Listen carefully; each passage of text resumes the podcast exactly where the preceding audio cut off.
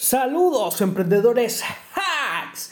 Bienvenidos a otro episodio. La semana pasada estuve un poco ausente porque estaba celebrando mi cumpleaños y bueno, me tomé la semana para descansar un poco con el podcast nada más, porque mis otros emprendimientos tuve que estar allí, pero bueno. Gracias a todos los que me felicitaron y a los que escuchan mi podcast. También gracias a todos los que escuchan. Hemos seguido creciendo y esta semana vamos a ver cómo está nuestro portafolio de criptomonedas. Recordemos que también hemos colocado algunos ETF y unas acciones siguiendo las recomendaciones del All Weather Strategy de Rey Dalio. Pero estas son para hacer coberturas en caso tal de que, de que otros mercados no nos den retorno. Pero el fuerte de nuestro portafolio didáctico, porque recuerda que todo lo que yo te doy acá son simplemente recomendaciones de investigación. En ningún momento te estoy diciendo ve y compra este determinado activo. Este, bueno, como seguimos estos, las recomendaciones de Ray Dalio, Economic Growth más Inflation, o sea, tenemos como que un mix, pero en este mix, cuando hay inflación y decrecimiento, colocamos a las criptos, eh, sería como nuestro plus, como el plus que les doy yo para entender mejor. Porque las cripto, todo el mundo financiero y muchas otras cosas van a empezar a pasar por las criptomonedas. La semana pasada, le, perdón, en unos podcasts pasados, cometí algunos errores, entonces voy a decir un fe de rata. Es decir, voy a subsanar esos errores. Uno, la novela Snow Crash no es de, de William Gibson, me confundí, es de Neil Stevenson, ¿ok? Y está inspirada, eh, o fue la novela que inspiró a Meta, ¿ok? Es una novela de Neil Steve, Stevenson, es muy buena es una novela de ciencia ficción. Y lo otro es que pese a que haya un parecido muy grande con el cyberpunk, Snow Crash no es necesariamente cyberpunk y Neil Stimson no es necesariamente cyberpunk. Es muy bueno reconocer los errores y decir esta, estas advertencias a mi público porque me gusta enviarles contenido de altísima calidad y tenía muy muy pendiente de decirles este fe de rata. Bueno, Comenzamos entonces con las noticias de esta semana. Recuerda que si quieres que siga, es que, todos los martes o miércoles de un nuevo episodio, te recomiendo o te pido que me dejes un like, te suscribas y compartas el podcast, porque es la manera en que puedo crecer y puedo mantenerme aquí. Vendrán muchos nuevos sorteos. Eh, cuando llegue el episodio número 100, es muy probable que llegue un sorteo bastante, bastante bueno, así que no se lo pierdan y espero que puedan escuchar atentamente el podcast y bueno, puedan sacar la mejor, lo mejor de acá. Bueno, dentro de las noticias vamos a empezar con el mundo cripto, vamos a, eh, analizando bien, bien, o sea, o viendo desde un punto de vista, el mercado estos días ha estado un poco en muchas monedas, principalmente en las, en las dos principales y el resto de las 10 principales, ha habido una potencial estabilización en esos precios de los máximos, incluyendo el Bitcoin. Es decir, no ha habido ni una gran corrección ni tampoco una gran revalorización después de que el Bitcoin tocó su máximo histórico. Eh, estoy hablando de BNB, perdón, estoy hablando de Bitcoin, de Ethereum y BNB, que son las tres más grandes de todo el criptomercado. Pero ¿por qué, eh, ¿por qué pasa esto? Bueno, por muchas razones. Los mercados no van a crecer por siempre, van a haber muchas correcciones. El Bitcoin en los últimos 7 días ha corregido un 6%, eh, el, el Ethereum 0.55 y el BNB 0.75. En el cuarto lugar se encuentra el USDT por su uso por el stablecoin. Solana supera a Cardano, ocupando el quinto lugar Sexto Cardano, Cardano ha tenido muchas dificultades y por ahí voy para hablar de esas noticias. XRP no se sabe qué va a pasar por fin con el juicio en la SEC, pero sigue manteniéndose en el top 10. Y de 10 se sigue manteniendo grandemente o bastante interesante que la número 10 sea Dogecoin. ¿okay? Chiba Inu, bueno, ha disminuido su... O sea, ha tenido una... No una valorización desde que tocó su máximo histórico hasta este episodio, el día 24, si no mal recuerdo, igualmente lo voy a constatar aquí en los gráficos, ha tenido un descenso del 40% de sus máximos históricos. Entonces, ¿por qué digo esto de Shiba Inu? Bueno, porque son meme tokens, eso viene un auge, son anomalías del mercado, son manías de los mercados y esto genera estos comportamientos a veces un poco erráticos. Ha disminuido un menos 54%, 54.37% eh, en los últimos 28 días. No, mentira, les miento, incluso un poco más desde su máximo máximo que fue un, eh, que fue interesante hasta el día de hoy ha disminuido un menos 59%. Mi estimación es que pueda disminuir como el ciclo anterior un 80%. Vamos a ver qué sucede y bueno, puede volver a subir, pero todo va a depender de la popularidad propia del meme token, es decir, si más personas empiezan a tomar en consideración este meme token. Otra noticia importante que es vital eh, nombrar es el avance de AVAX, las asociaciones que ha tenido AVAX con diferentes instituciones, tanto del sector privado como la banca o del sector público como el gobierno de la India. La AVAX es un muy, muy interesante proyecto que puede consolidarse y se puede, o muchas personas dicen que puede ser competidor de Ethereum, pero evidentemente también hay otros competidores de Ethereum. Yo creo, y esto es una apreciación muy personal, de que el competidor de Ethereum principal va a ser BNB y es BNB por la Binance Smart Chain, incluso cuando uno se en todo lo que eh, las tokens o las monedas agregadas recientemente y uno hace un estudio día tras día, se te vas a dar cuenta de que la mayoría, no todas, pero sí la gran mayoría están en la Binance Smart Chain, Ethereum. Sin embargo, el ecosistema cripto ha ido como de no ya no existe ese monopolio de Ethereum que existía en un momento sino en cuanto a los smart chain, en cuanto a la creación de nuevos tokens, sino que hay, más, hay mucha más diversidad y eso es algo muy positivo. Pero sin embargo, si uno analiza día tras día, te das cuenta de que Binance Smart Chain es una de las más importantes. Entonces, quizá lo más probable es que el competidor, que la gente no lo dice y los medios no lo dicen, sea BNB seguido de Solana y Cardano podría haber sido un buen competidor, pero no se dieron los pasos correspondientes es un proyecto que se ha tardado muchísimo y bueno, no ha podido cuajar, pero no pasa lo mismo con los otros. Cuando ya vengan las parachains, que son las 3.0, veamos, vamos a, ver cómo, cómo va a quedar eso. Pero bueno, hoy día podemos ver a otras cadenas como Tesos, podemos ver a participantes como la red de Tron, que también Avalanche de Avax, Ethereum y Solana. Y esto es bastante bueno, es muy positivo porque esto da una mayor apertura, democratización y se eliminan los monopolios. ¿Ok? Esto es súper importante. Que no exista un único, sino que sea diverso. Es más, tiene que reducirse el número de contratos en Binance, Smart Chain, BSC y en Ethereum para que dé paso a nuevas redes descentralizadas y sea verdaderamente un ecosistema mucho más descentralizado. Bueno, este, hablando también, vamos a hacer un repaso del portafolio, pero eso lo hacemos al final junto con un token o una potencial gema para ver cómo ha ido ese portafolio. Recordemos que estos son portafolios didácticos y lo que busco es que vean que las inversiones a largo plazo son muy muy fructíferas, a mediano a largo plazo y este, son inversiones, ¿no? Y lo que el trabajo de muchas personas es gestionar ese portafolio para que haya máximo rendimiento. Y a veces hay una gran diferencia entre invertir con, con el portafolio y especular nada más que especular y ya.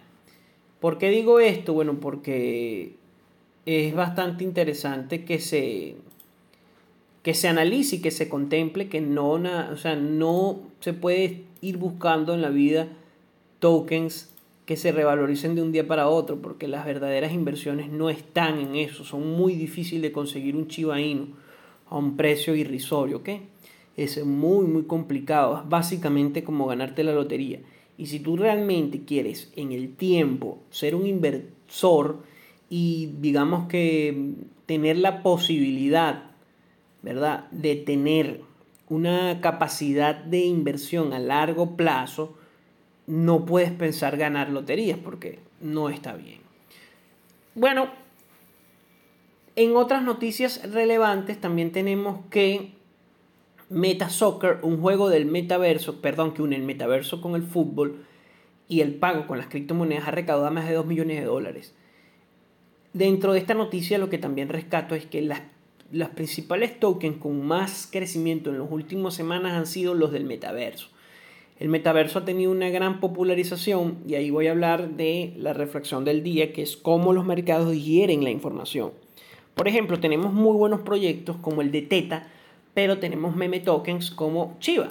Entonces, ¿por qué se producen esas anomalías? Primero porque los mercados son así. Hay que saber que no, es que bueno, es que la gente no tiene razón o el mercado, no, los mercados siempre van a tener la razón. El que estás equivocado vas a ser tú como inversionista. Segundo, esas anomalías son normales en todos los mercados cuando son tendencia y en un momento esas anomalías llegan a un tope y como son valores especulativos, ojo, son valores especulativos, no es un valor intrínseco real, baja considerablemente el valor de ese activo eh, de especulador. Entonces, entre esas subidas y bajadas, es que el inversionista, el especulador, el gestor de fondos, el trader gana dinero. Ahora, el inversor gana dinero en esas largas subidas por largos eh, mm, entre largas, eh, como les digo, periodos de tiempo. Entonces, no busques ganarte una lotería porque por lo menos hay proyectos como el de Teta, hay proyectos como el de Terra, como el de Chainlink, eh, como el mismo Stellar, Lumen, XLM o Tron, que no han tenido la misma proyección o la misma capitalización de mercado o el mismo impulso que Chiba Inu pero son proyectos que no han sido o que el mercado no ha terminado de digerir la noticia o que impacta.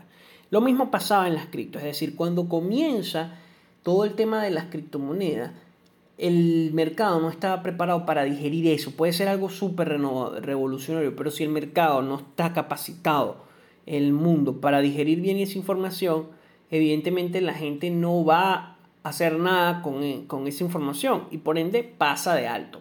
Entonces, a mayor masificación de las cripto, mayor será su uso y las instituciones van a empezar a colocar más dinero, porque realmente son las instituciones las que colocan ese dinero y que hacen que exista un volumen importante dentro de todo este ecosistema.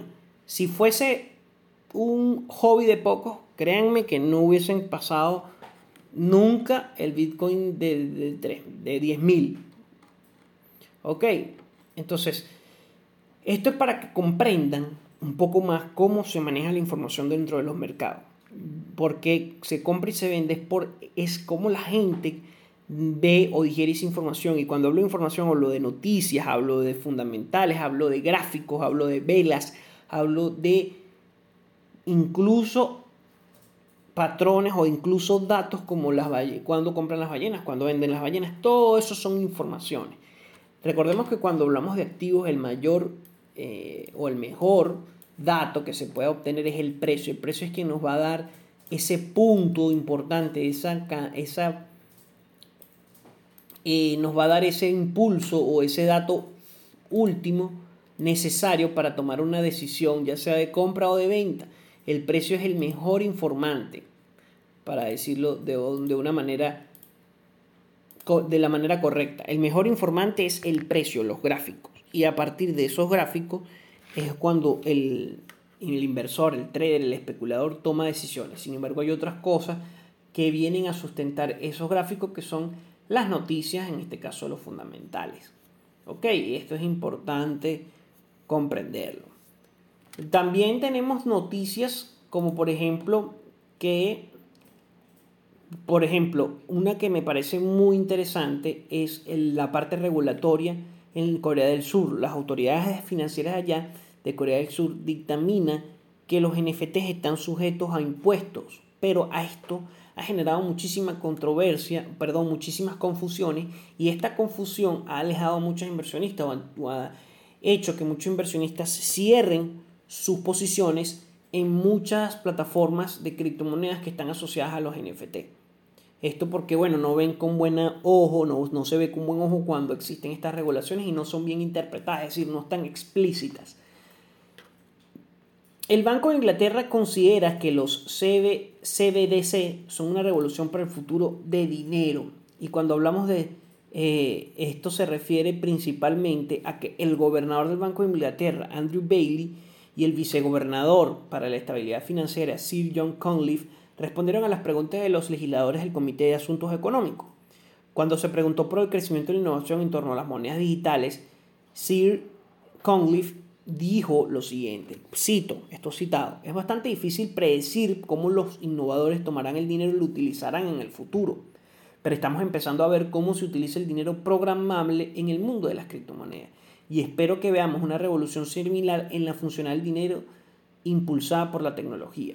Evidentemente, tenemos que recordar que la tecnología avanza mucho más aceleradamente que la legislación y que muchas legislaciones no responden a los cambios tecnológicos de la actualidad por esa brecha de tiempo en cuando se sucede un cambio y en cuanto pasa o se generan las consecuencias de ese determinado cambio. En el caso de las declaraciones del Banco de, de Inglaterra es interesante porque hay como un desfase, es decir, todavía no hay una, una matriz sólida y mientras pasa eso, mientras se va generando toda una legislación, ya muchas personas comienzan a utilizar las criptomonedas.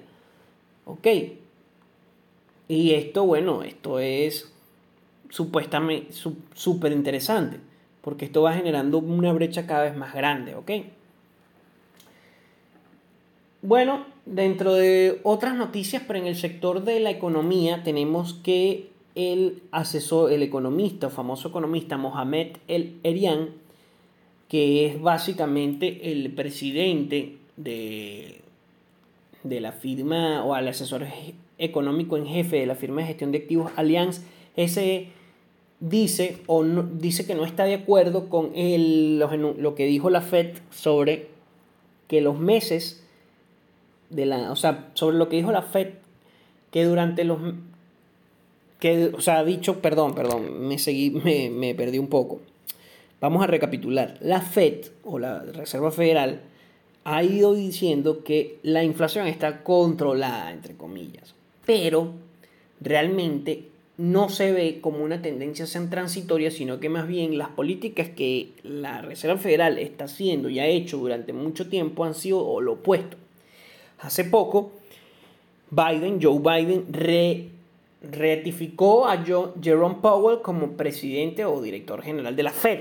Esto genera que, bueno, que se genera como, bueno, se van a seguir manteniendo las mismas políticas. Sin embargo, sabemos que ya dijeron algo sobre el tapering.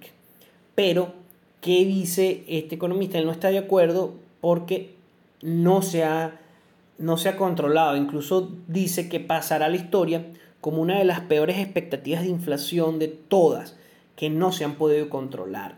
Bueno, esta información es interesante porque eso es lo que los mercados absorben y bueno, fíjense cómo va el índice SP500 no ha parado de crecer y la cadena de suministro está...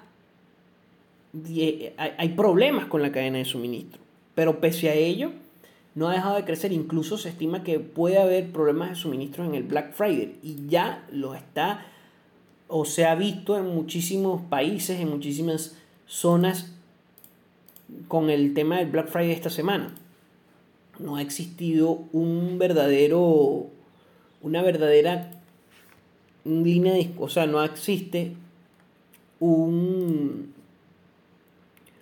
un punto importante, es decir, una hilación entre lo que dice la Fed y lo que está pasando. Entonces, esto puede generar problemas en el largo plazo, pero es muy probable que se genere en el corto plazo Así que tenemos que estar muy, muy pendientes.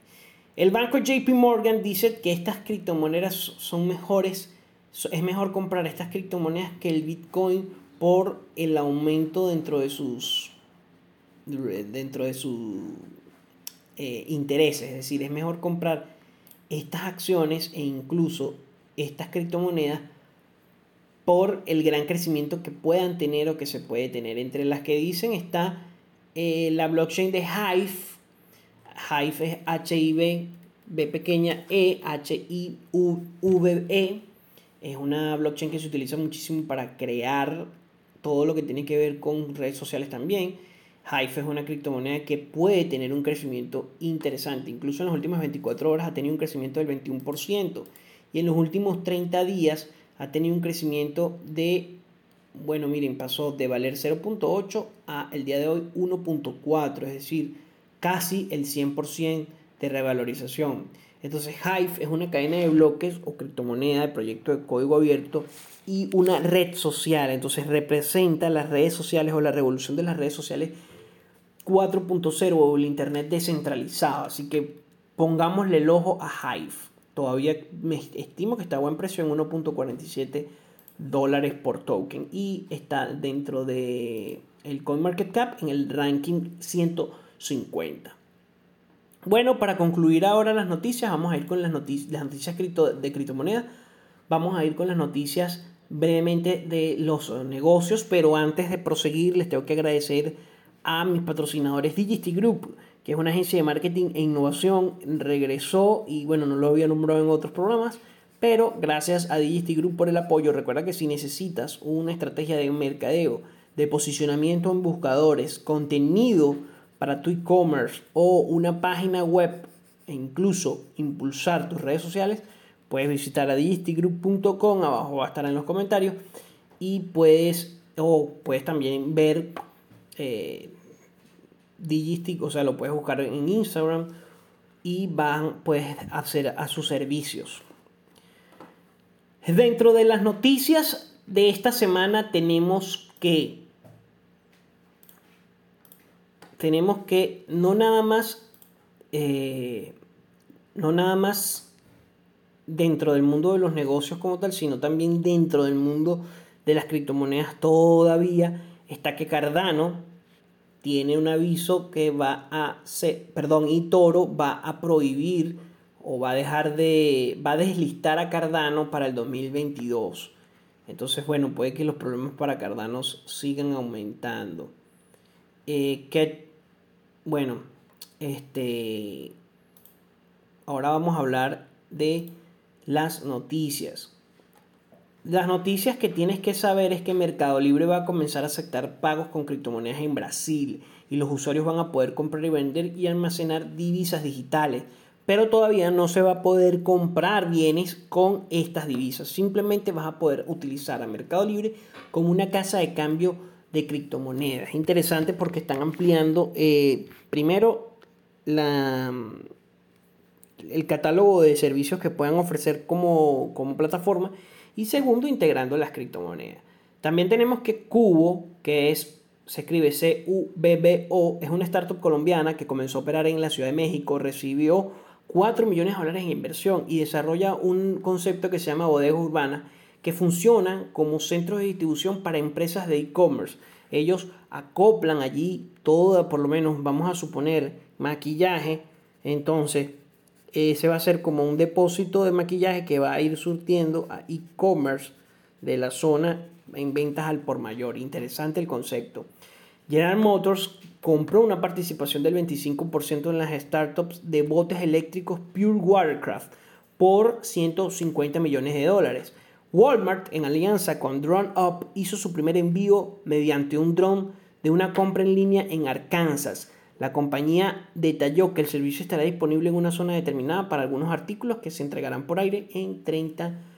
Samsung va a invertir 17 mil millones de dólares en una nueva fábrica de microchip que estará ubicada cerca de Austin, Texas. Y tendemos para finalizar el portafolio. ¿Cómo va nuestro portafolio? El portafolio de criptomonedas es el que vamos a analizar. El rendimiento de este portafolio, porque recordemos que los demás, los ETF y las acciones, son para hacer cubrir potenciales pérdidas y las criptomonedas también. Es decir, como estamos utilizando un, un mecanismo para crear un portafolio, ¿verdad?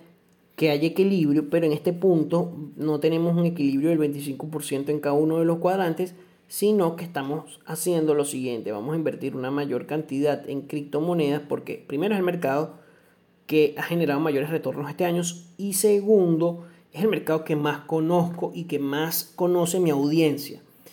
Eh, los ETF y las acciones son para diversificar y aumentar, o sea, no disminuir el riesgo de estar expuesto a un solo mercado.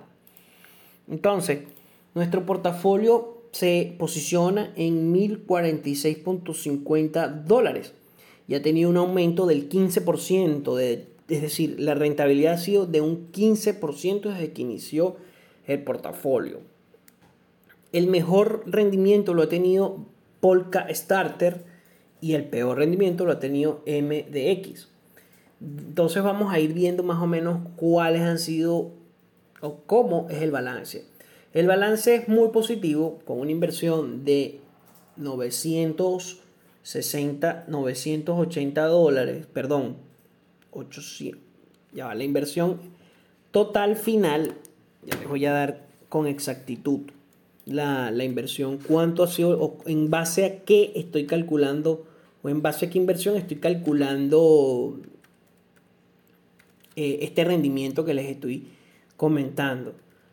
En base a 911 dólares, es decir, invertido 911 dólares en 8 criptomonedas, ha tenido un rendimiento del 15% y eso se traduce en dólares en 135 dólares.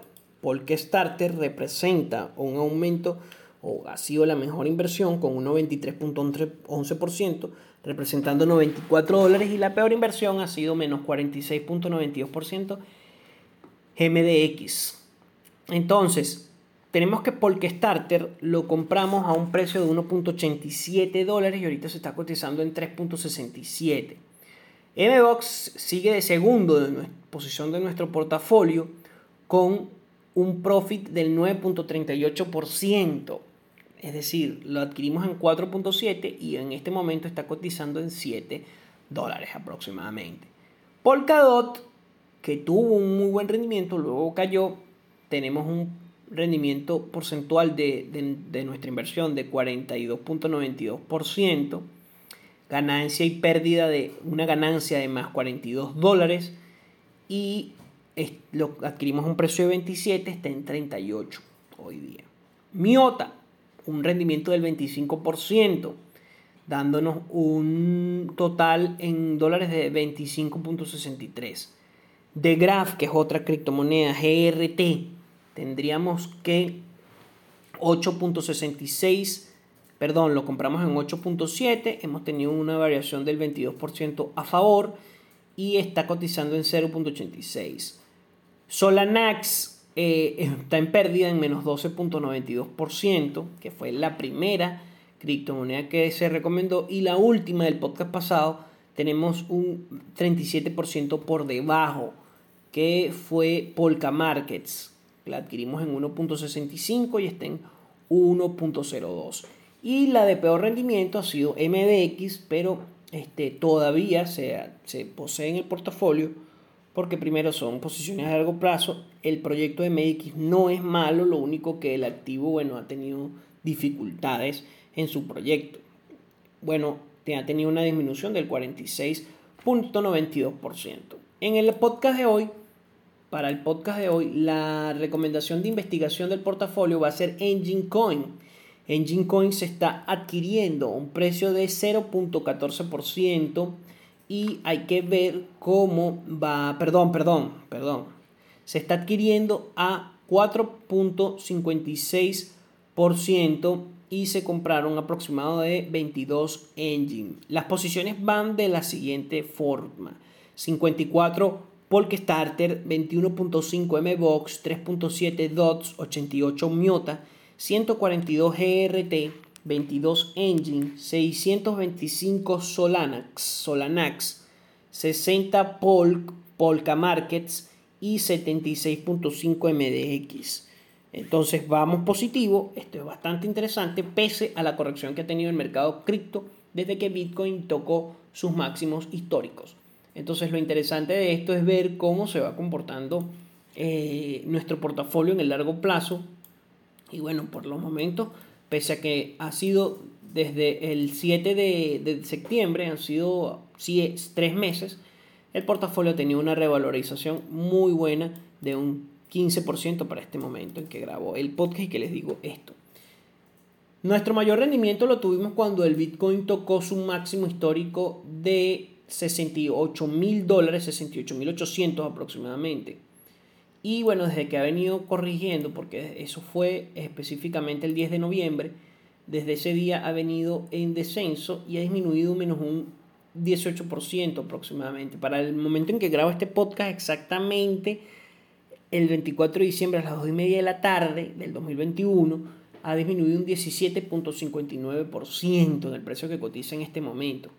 Entonces, bueno, hay que examinar si hay, si el piso si el, punto mínimo lo dibuja entre los renglones de 55.000 o 53.000 o puede descender hasta los 47.000 dólares. Hay que estar pendiente del precio del Bitcoin porque recordemos que es el que nos va a dictaminar qué va a pasar en el resto del mercado cripto.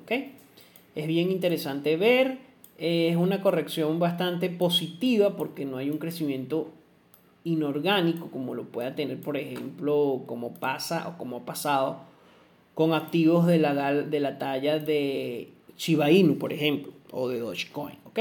Esto va a demostrar una mayor madurez dentro del mercado. También vemos comportamientos como antes el mercado se comportaba de manera brusco, subía o bajaba los sábados. Hoy día no, hoy día pasa los días de semana. Esto es porque las instituciones, como han ingresado más dinero, ha permitido un aumento de, o sea, una mayor madurez y estabilidad en el mercado los fines, los días fines de semana.